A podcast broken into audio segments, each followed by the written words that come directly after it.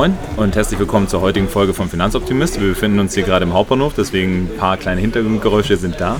Ich habe äh, einen Kollegen vom Econ Research da, einen der äh, wichtigsten ähm, Ratingagenturen und Research-Agenturen, die es am deutschen Markt gibt für nachhaltige Geldanlagen, wenn mich nicht alles täuscht. Magst du dich einmal kurz vorstellen? Sehr gerne. Also vielen Dank für die Einladung. Ähm, mein Name ist Lorenz Stör. Ich bin Senior Advisor für Responsible Investment bei Öcom Research. Das heißt, ähm, ich berate unsere Kunden und auch potenzielle Kunden dahingehend, wie sie am besten unsere Nachhaltigkeitsratings in ihre Geldanlage implementieren können und die Daten dafür nutzen können.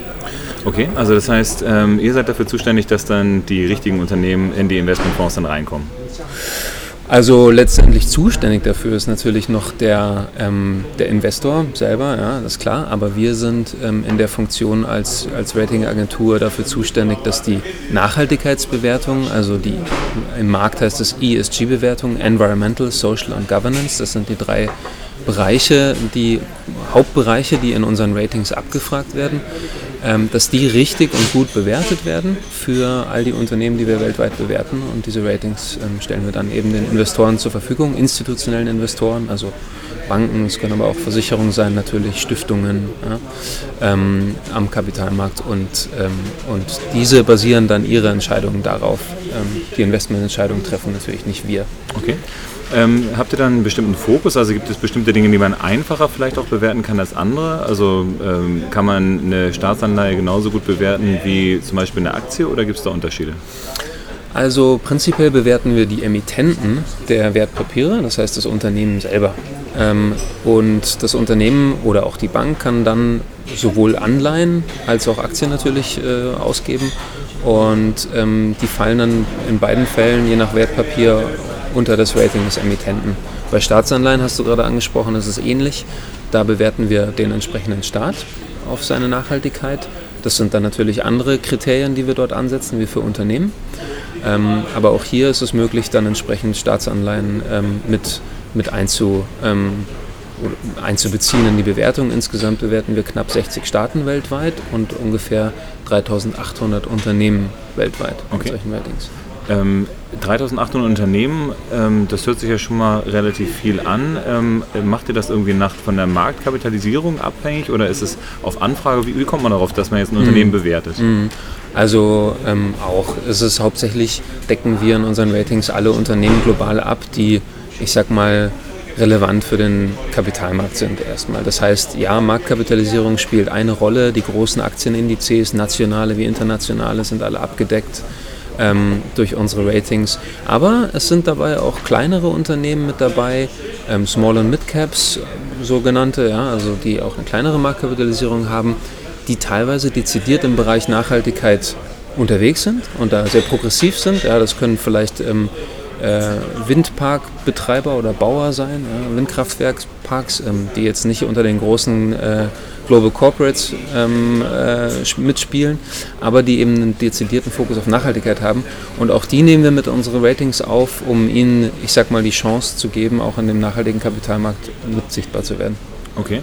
Ähm, und wie werdet ihr auf die aufmerksam? Also gibt es da dann so eine Petition, die dann gestellt wird und dann äh, kommt irgendwie ein besonderes Unternehmen damit rein oder äh, durchforstet ihr den Markt? Ja, also unsere Analysten kennen den Markt natürlich auch ähm, und, ähm, und es gibt da einfach bestimmte Branchen, die tendenziell nachhaltiger sind wie andere. Man, man, äh, man wird dann schon darauf aufmerksam, aber der Hauptfokus liegt tatsächlich schon auf den Unternehmen, die wir abdecken, die ähm, einfach für den globalen Finanzmarkt ähm, auch nach Marktkapitalisierung relevant sind. Da ist die Abdeckung in Europa ähm, also extrem gut, aber, aber auch global. In Emerging Markets wird es weiter ausgebaut, auch in den USA. Das ist dann immer so ein bisschen auch die Frage, was letztendlich richtig die Kunden nachfragen. Wir sind mittlerweile sehr viel aktiver auch in den USA. Also wir sind zwar ursprünglich ein deutsches Unternehmen, Öcom Research, in München gegründet vor 25 Jahren, aber schon seit einiger Zeit ähm, in Europa auch mit weiteren ähm, Büros in Paris, London und mittlerweile auch New York tätig und seit vier Wochen Teil von ISS, Institutional Shareholder Services, die eh aus den USA kommen. Ähm, das heißt, äh, uns geht es wirklich um den globalen Finanzmarkt auch. Okay. Und ähm, globaler Finanzmarkt, ich habe jetzt bei den letzten äh, paar Malen, wo ich was erzählt habe, auch darüber gesprochen, dass ja die Lastigkeit schon eher in Nord- und Westhemisphäre ist, auch was so große Kapitalisierung angeht. Ähm, wie geht es denn in anderen Märkten vorwärts? Also gibt es da bestimmte Bereiche, wo man jetzt sagen kann, da sehen wir aktuell eine Entwicklung, wo die Wirtschaft so boomt, dass man da in Zukunft vielleicht auch nachhaltig investieren kann? Ja, also Emerging Markets sind natürlich immer ein großes Thema für Investoren. Allein schon aus der Renditeperspektive ist klar, wir sehen in unserer Ratingverteilung aber ähm, bisher schon noch den Trend, dass ähm, genau wie du sagst, die ähm, Märkte in Europa und teilweise auch in den USA oder die Unternehmen im Bereich Nachhaltigkeit tendenziell schon besser aufgestellt sind. Ähm, weil allein schon, weil sie, weil sie vielleicht besser reporten, also Bericht erstatten dahingehend. Ja, ähm, dass sie, äh, das ist natürlich nicht, äh, nicht alles. Also man muss, wenn man sagt, man ist nachhaltig, natürlich auch äh, Taten folgen lassen. Und das ist dann die Aufgabe unserer Listen, das, das wirklich auch zu prüfen, logischerweise. Ja, ein, ein schöner Nachhaltigkeitsbericht reicht da logischerweise nicht aus. Ähm, aber de facto ist es so, dass die Unternehmen ähm, äh, hier bei uns zum Beispiel in Deutschland sich, sich dem Thema schon sehr viel stärker widmen als in Emerging Markets, äh, wie sie genannt werden, und entsprechend die Ratings auch so ausfallen. Aber ich denke, der Trend kann durchaus dahin gehen. Ähm, und wir sehen zum Beispiel in unseren Bewertungen auch den Trend, dass die besonders schlecht bewerteten Emittenten weltweit sowohl in Developed als auch in Emerging Markets eher weniger werden und der Mittelbereich größer wird. Der gute Bereich der Ratings ist leider relativ konstant in unserer, in unserer ähm, Bemessung über den Zeitverlauf. Aber der Mittelbereich, der wird besser. Okay. Gibt es denn da bestimmte Branchen, die äh, besonders große Rollen spielen im Bereich äh, Nachhaltigkeit? Ich meine, das, was man sich ja klassischerweise vorstellt, sind eben, keine Ahnung, mhm. was Windparkbetreiber oder irgendwelche regenerativen Energiekonzerne oder gibt es da so eine Ausprägung gar nicht? Doch, also das gibt schon, man sieht äh, schon starke Branchenunterschiede, die, die du gerade genannt hast, klar. Die haben einfach auch ein dezidiertes Geschäftsmodell, ähm, das im Bereich Nachhaltigkeit, ich sag mal, bessere Chancen hat. Wenn man einen Windpark baut, ist was anderes wie äh, zum Beispiel ein Öl- und Gasunternehmen oder, oder Metals und Mining, der, der Sektor, die äh, vor ganz anderen Herausforderungen stehen. Und zwar in allen drei Bereichen eigentlich. Ja. Im Umweltbereich sowieso, ja, wenn man von fossilen Energieträgern spricht, ist das Thema Klimawandel sofort auf der Agenda, logischerweise. Ähm, und und die, das Zwei-Grad-Ziel, ähm, das sich die internationale Staatengemeinschaft gesetzt hat, macht auch ziemlich klar, dass wir nicht alle fossilen Energieträger, die es an Reserven gibt global, vor allem Kohle, aber auch Öl und letztendlich vielleicht sogar Gas, dass wir diese Reserven gar nicht verbrennen können, um die Ziele einzureichen. Und das hat natürlich handfeste Implikationen auf die Öl- und Gasbranche zum Beispiel. Ja, das ist ein ganz klares Thema, das man ansprechen muss. Was, was will man letztendlich? Wohin geht die Staatengemeinschaft und die äh, globale Entwicklung?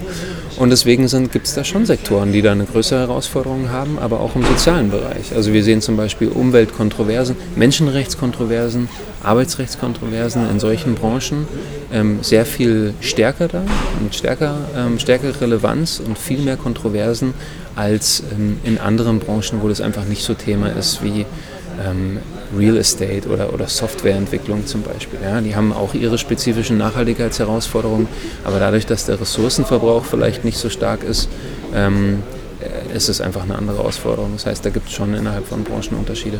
Mhm. Okay, also das heißt, es gibt schon äh, bestimmte Premium-Player in dem Bereich, aber ähm, in, in welche Richtung tendiert das da jetzt so? Also gibt es jetzt irgendwelche, ich sag mal, wenn du sagst, die äh, untersten, die bewegen sich jetzt dann schon nochmal nach oben. Was sind denn da so die, äh, die vorher die ganz unteren Bereiche waren? Ich meine, fossile Brennstoffe haben wir jetzt eben schon gesagt, aber ähm, ist es dann irgendwie auch Automobilbranche? Bewegen die sich jetzt wirklich oder ist es dann doch eher so, dass man sagt, man reagiert da jetzt nur auf so ein paar, äh, ich sag mal, Strafanzeigen, die man so bekommen hat? Also ähm, das würde ich gar nicht so sehr anhand von Sektoren oder von Branchen aufspalten. Es gibt, wie gesagt, ähm, Branchen, die haben es schwieriger und andere leichter durch ihr Geschäftsmodell, aber es gibt in jeder Branche ähm, Unternehmen, die sehr progressiv sind und das Thema sehr ernst nehmen und da auch wirkliche Leistung zeigen und dann auch solche, denen das Thema einfach noch nicht so wichtig ist. Deswegen ähm, muss man das auf Unternehmensebene betrachten letztendlich. Ähm, und da gibt es, ja, wie gesagt, Unternehmen, die das, ähm, die, die das durchaus aufgreifen Ähm, du hattest den Automobilsektor angesprochen. Das ist eine interessante Entwicklung, die wir jetzt nochmal sehr viel stärker mit in unsere Ratings auch aufgenommen haben, die ich vielleicht gerne erwähnen will. Äh, unsere Nachhaltigkeitsratings entwickeln sich natürlich kontinuierlich weiter, was die Methodik angeht. Ja, es gibt gesellschaftliche Entwicklungen, die damit einbezogen werden. Es gibt neue Herausforderungen, die auf, den, auf die Agenda treten. Und entsprechend müssen wir auch unser Indikatorenset, was wir überhaupt in diesen langen Ratings, die sind teilweise 50 bis 70 Seiten lang pro Unternehmen, ja, wir haben ein Indikator-Kompendium von circa 700 Stück und 100 dieser Indikatoren fließen in ein so ein Rating rein. Das heißt wirklich eine sehr detaillierte Aufstellung pro Unternehmen und es verändert sich natürlich auch über die Zeit. Was wir jetzt gemacht haben im Automobilsektor ist nochmal sehr viel stärker die Nachhaltigkeit der Produkte und Dienstleistungen mit einzufließen zu lassen. Das heißt, klassischerweise hat man eher die Produktionsprozesse von Unternehmen bewertet und nicht so sehr auf, auf die Produkte, die dabei rauskommen, äh, geschaut. Und jetzt, auch im Sinne der Debatte um die Sustainable Development Goals, ist vielleicht dem einen oder anderen auch ein Begriff mhm. von, der, von den Vereinten Nationen, ähm, schauen Investoren immer mehr in die Richtung, was hat man denn eigentlich wirklich für einen positiven Impact, für eine positive Auswirkung mit jedem gezahlten Euro oder jeder gezahlte Million Euro, sage ich mal, die man in ein Unternehmen investiert. Und dafür muss man sich wirklich die Produkte und Dienstleistungen der Unternehmen genauer ansehen. Das haben wir die letzten ein, zwei Jahre sehr detailliert gemacht. Und da schneidet die Automobilbranche einfach im Großen und Ganzen relativ schlecht ab, weil es gibt die Bewegung hin zur E-Mobilität, logischerweise, ähm, die, die wir ganz stark beobachten, aber die Umsetzung ist einfach noch nicht sehr stark da. Und wenn man die Umsatzanteile von Automobilunternehmen ähm, sich anschaut, wie, wie groß der Anteil von klassischen Verbrennungsmotoren ist im Vergleich zur E-Mobilität, dann ist das leider noch verschwindend gering. Das heißt, da würde der Automobilsektor in unseren Ratings nach wie vor einfach ähm, in diesem Bereich schlechter abschneiden. In anderen Bereichen ist er wiederum gut. Ja. Deswegen so ganz so pauschal lässt sich das nicht sagen. Mhm. Und da muss man dann eben in die Ratings gehen. Okay.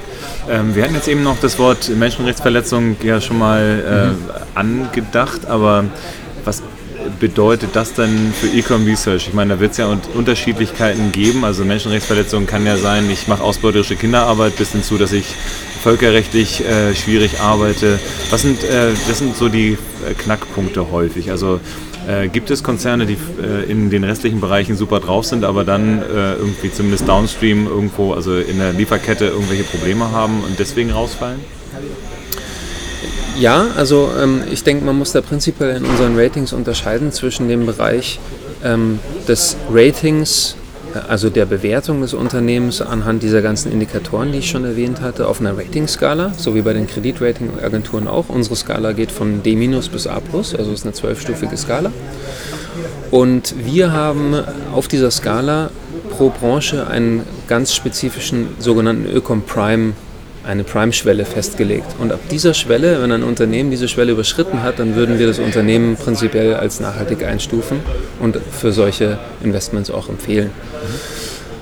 Ähm, um dann Gefühl zu geben, in unserem kompletten Rating-Universum sind ungefähr 16 Prozent der Unternehmen nur als Prime bewertet. Also das ist schon eine sehr ambitionierte Schwelle, kann man so sagen. Aber wir sind da auch ähm, in, in dem Markt der nachhaltigen Investments eine der strengeren und ambitionierteren Ratingagenturen, weil wir das Thema Nachhaltigkeit gerade auch im Umweltbereich, aber in allen drei Bereichen sehr, sehr ernst nehmen. Ja. Ähm, das, das kann man da schon dazu sagen. Das ist der, der, der eine Aspekt. Der andere Aspekt, den du angesprochen hast, sind kontroversen Screenings. Und das kann man auch ein bisschen losgelöst von dem Rating eines Unternehmens selber bewerten. Das heißt, wir haben ähm, äh, Kunden, Investoren, die sagen, wir wollen einen, ähm, einen Fonds zum Beispiel aufsetzen oder vielleicht auch einen, äh, einen Index kreieren, um dann entsprechende Finanzprodukte wie ein ETF dahinter nachzulagern, der nicht nur oder erstmal gar nicht auf dem Rating basiert, sondern nur Kontroversen ausschließt in, ausschließt in ganz speziellen Geschäftsbereichen oder Geschäftspraktiken, mhm. um ich sag mal sozusagen den Bodensatz der, der harten Nachhaltigkeitskontroversen rauszufiltern. Also kontroverse Waffen zum Beispiel oder generell Waffen, die Produktion von Waffen. Oder in den USA stärker relevant ähm, Tabak als Geschäftsfeld. In Deutschland Atomindustrie zum Beispiel, in Frankreich wiederum nicht so relevant. Also da sieht man auch kulturelle Unterschiede, was das Thema Nachhaltigkeit angeht. Und Geschäftspraktiken sind dann solche Fälle wie kontroverse ähm, äh, Menschenrechtsverstöße, Arbeitsrechtsverstöße zum Beispiel, oft auch in der Zuliefererkette. Also wir unterscheiden hier zwischen dem Unternehmen selber und den Zulieferern von dem Unternehmen. Ähm, und, äh, und anhand dieses kontroversen Screenings, wenn man so will, können dann unsere Kunden auch sagen, wir wollen uns erstmal gar nicht so sehr auf diese Ökom Prime Unternehmen fokussieren oder auf das Rating, sondern erstmal nur auf die Kontroversen. Und das, diese zwei Strategien kann man dann auch zusammendenken ähm, oder sich für eine entscheiden. Okay. Ähm, habt ihr da habt ihr mit Sicherheit auch eine Analyse gemacht, wie jetzt das performen würde? Also da kann man ja theoretisch einfach sagen, wir machen, wir stellen jetzt die 16 Prozent mal zusammen ja. und äh, lassen die mal gegenlaufen gegen die restlichen 84 Prozent. Ja. Ähm, es gibt ja immer so diese Legende, dass dann äh, die nachhaltigeren Unternehmen schlechter performen. Ähm, habt ihr da irgendwie ähm, Basisdaten für? Ja, wo die Legende wohl herkommt. ist tatsächlich eine Legende. Also, denn, denn ähm, äh, äh, ganz im Gegenteil. Also, es gibt wahnsinnig viele Studien mittlerweile, wissenschaftliche Studien und dann auch wieder Metastudien, die diese Studien auswerten, die den ganz klaren Trend zeigen, dass in ähm, über 90 Prozent der Fälle, äh, ich glaube, die Zahl ist, ist richtig, ähm, die nachhaltigen Portfolien genauso gut oder besser abschneiden als die nicht nachhaltigen. Ja? Das heißt, die Tendenz ist eigentlich eher, dass Nachhaltigkeit mehr Rendite bringt. Das kann man natürlich nicht pauschalisieren, das ist schon klar. Ja? Und die Debatte haben wir ganz oft ähm, mit Portfolio-Managern. Aber was wir zum Beispiel machen, ist unser globales Prime-Universum, also wirklich nur die, die Large-Cap-Titel, die großen Unternehmen, die Prime sind, weltweit. Das wäre dann eine Auswahl von ungefähr 350 Titeln. Ähm, über einen längeren Zeitlauf schon von, von mittlerweile weit über zehn Jahren mit historischen Daten gegen einen klassischen weltweiten Benchmark laufen lassen. Und man sieht, wie dieses Prime-Universum die Benchmark schlägt. Und ähm, das ist mit Sicherheit einfach auf die Nachhaltigkeit des Unternehmens zurückzuführen. So, das ist unser, unser Argument, was das Thema erstmal angeht. Ja, da kann man, da kann man äh, stundenlang drüber diskutieren, Natürlich. das machen wir auch immer wieder. Aber einen Experten dazu haben, der sowas sagt, genau. ich dann immer auch ganz schön. Also das ist überhaupt kein Widerspruch ähm, und, und ich würde mir auch wünschen für die Zukunft und ich denke, es wird auch immer mehr entdeckt, dass ähm, die Implementierung von Nachhaltigkeitsthemen in Investmentportfolien ganz klare Renditevorteile bringen kann und das einfach positive Synergien haben kann. Denken wir noch mal ein Schrittchen weiter. Also stellen wir uns mal vor, es würden halt viele Investmentfonds auf die Idee kommen zu sagen, die verfolgen jetzt eine Strategie, die zumindest die bösesten ausklammert. Mhm. Was für einen Effekt könnte das denn jetzt auf die unteren 10% haben? Weil es wird ja vielleicht als, als weiterer Punkt immer angeführt, ja, äh, selbst wenn man nachhaltig investiert, man bewegt ja dann doch wieder nichts, aber ähm, es könnte ja dann auch einen Effekt haben, indem man vielleicht irgendwie absteigt aus dem Index oder dass man vielleicht irgendwie nicht mehr beim norwegischen Staat Staatsfonds mhm. gelistet ist oder sowas. Was äh, wäre so das äh, Worst-Case-Szenario, was sich dann vielleicht ein Umweltsünder oder vielleicht auch ein Menschenrechtsverletzer dann äh, vor Augen führen mhm. sollte?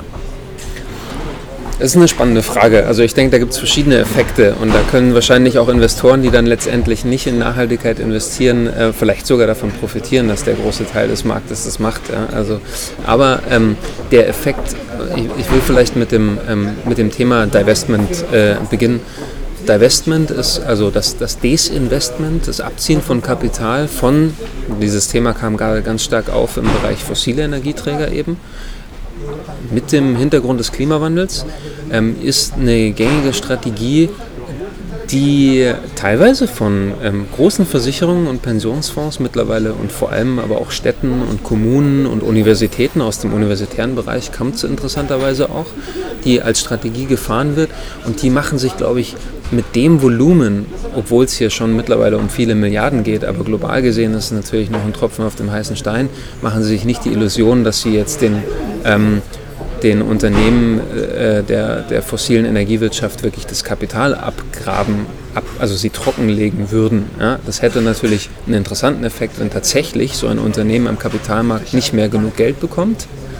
Dann könnte es also mit Sicherheit in Schwierigkeiten kommen. Das wäre aber erst in der das, zweiten Instanz, genau, oder? Das wäre das wär erst sehr viel später nachgleich. Es wird sich wahrscheinlich immer ein Investor finden, der da noch sozusagen liquid, äh, genug Kapital zur Verfügung stellt. Aber was hat das Ganze für einen Effekt? Das hat natürlich ähm, äh, schlechte Publicity, sage ich mal. Ja. Es geht in die Pressen. Das Thema, es wird aufmerksam gemacht auf das Thema. Es hat birgt Reputationsrisiken auch. Ja. Die Leute sagen einfach, wir wollen zukunftsorientiert leben und wir und, und das, was dieses, dieses Thema ist in so vielen gesellschaftlichen und Lebensbereichen mittlerweile schon angekommen, Warum nicht auch in der Kapitalanlage? Ja? Ähm, und, und, und, und, und viele Leute äh, geben sich schon Mühe, sozusagen relativ im Einklang ja, mit, äh, mit gesellschaftlichen ähm, und, und Umweltkriterien zu leben und, und vielleicht ein bisschen das Fliegen zu reduzieren etc. und pp. Ja, was man alles machen kann in seinem eigenen Leben, aber die eigene Kapitalanlage ist dabei noch total außen vor gelassen. Mhm. Und diese Verknüpfung zu machen, es liegt eigentlich total auf der Hand und das wäre eigentlich das wirkliche Ziel, ja, dahin zu gehen, dass man sagt, man schaut auch auf die eigenen Pensionsfonds zum Beispiel, auf die eigene Kapitalanlage, die man vielleicht im Depot hat oder die ein oder andere Aktie. Ähm, und, und, und geht nicht äh, sozusagen auf der einen Seite nur im Bioladen einkaufen und, äh, und zum lokalen Metzger und auf der anderen Seite investiert man aber in die, in die dreckigsten und größten Konzerne. Ja. Aber eine Sache vielleicht auch noch mal, wenn wir jetzt schon darüber sprechen, und zwar, ähm, wie ist es denn mit, mit Banken? Also ich meine, mhm. ähm, Banken haben ja nahezu alle Sachen als Investment mit drin. Also ich sag mal, wenn ich mir jetzt einen BlackRock kaufe, also wenn ich, wenn ich jetzt da eine Aktie von BlackRock halten würde, dann profitieren die ja auch ganz klar von Waffenindustrie und so weiter. Die haben ja in vielen mhm. großen Positionen, sind die ja mit drin. Inwieweit bewertet ihr sowas? Also äh, würde, würdest du sagen, so eine, so eine Bank, so eine Deutsche Bank oder eine Commerzbank oder was auch immer, sind die dann per se relativ gut bei euch oder ist es eher per se automatisch schlecht, weil die in fast allen mit drin sind? Mhm. Also per se schon mal gar nichts, weil wir so viele verschiedene Bereiche uns ansehen, dass es eben differenziert betrachtet werden muss. Da gibt es nicht ein, ein Hop oder Top, du machst dieses und jenes und deswegen bewerten wir dich jetzt schlecht oder gut. Da, ist unsere Aufgabe, das, das Ganze differenziert zu betrachten und auch fair gegenüber den Unternehmen. Deswegen haben die Unternehmen übrigens auch immer, ich komme gleich auf deine Frage, auch immer die Möglichkeit, ähm, ihre Ratings ähm, zu sehen, stellen wir ihnen zur Verfügung. Sie können darauf reagieren und auch noch Informationen zur Verfügung stellen. Und genauso auch Banken. Ähm, das wird transparent gemacht, kostenfrei auch. Also